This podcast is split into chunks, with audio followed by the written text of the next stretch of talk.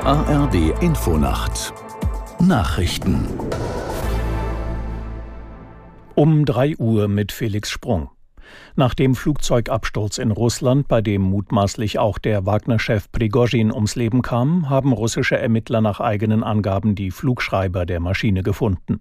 Das meldete die staatliche Nachrichtenagentur RIA von der Absturzstelle im Gebiet Tver. Aus der Nachrichtenredaktion Diane Batani. Das zentrale Ermittlungskomitee in Moskau informierte über die Bergung der Flugschreiber, deren Auswertung Rückschlüsse auf die Absturzursache geben könnte. Daneben seien auch Wrackteile gefunden und zu Untersuchungen abtransportiert worden. Ein Video der Nachrichtenagentur RIA zeigte, wie ein großes Trümmerstück verhüllt auf einem Lastwagen weggefahren wurde. An der Absturzstelle seien zehn Leichen gefunden worden. Die Identität der Toten werde nun anhand genetischer Analysen geklärt, teilten die Ermittler in Moskau mit. Die Ukraine hat nach Medienberichten mit Drohnen russische Militärstellungen auf der Halbinsel Krim angegriffen. Dabei sollen Dutzende Menschen getötet oder verletzt worden sein. Die Drohnen trafen den Berichten zufolge unter anderem ein Munitionslager. Die Meldungen lassen sich noch nicht unabhängig überprüfen.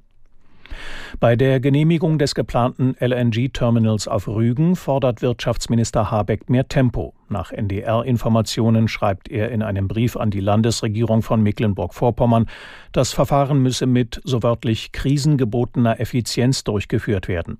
Wenn die Genehmigung nicht rechtzeitig vorliege, könne im Winter noch kein Flüssigerdgas in Mukran ankommen. Das sei aber nötig, um Engpässe und Preisanstiege zu vermeiden. Der VfB Stuttgart hat die Tabellenführung in der Fußball-Bundesliga verloren. Am zweiten Spieltag gab es in Leipzig eine 1 zu 5 Niederlage. Aus der Sportredaktion Marcel Stober. Zunächst sah es so aus, als ob der Lauf des Überraschungstabellenführers weitergeht. Girassi brachte Stuttgart in der ersten Hälfte in Führung, doch in Halbzeit 2 drehten die Leipziger auf. Fünf verschiedene Torschützen sorgten für den 5 zu 1 Kantersieg. Heute Nachmittag tritt Borussia Dortmund in Bochum an. Werder Bremen will in Freiburg den Fehlstart in die Saison abwenden.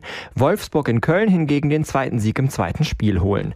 Aufsteiger Darmstadt empfängt Champions League Teilnehmer Union Berlin. Außerdem stehen das Baden-Württemberg-Duell Heidenheim gegen Hoffenheim und das NRW NRW-Duell Mönchengladbach gegen Leverkusen auf dem Programm. Soweit die Meldungen.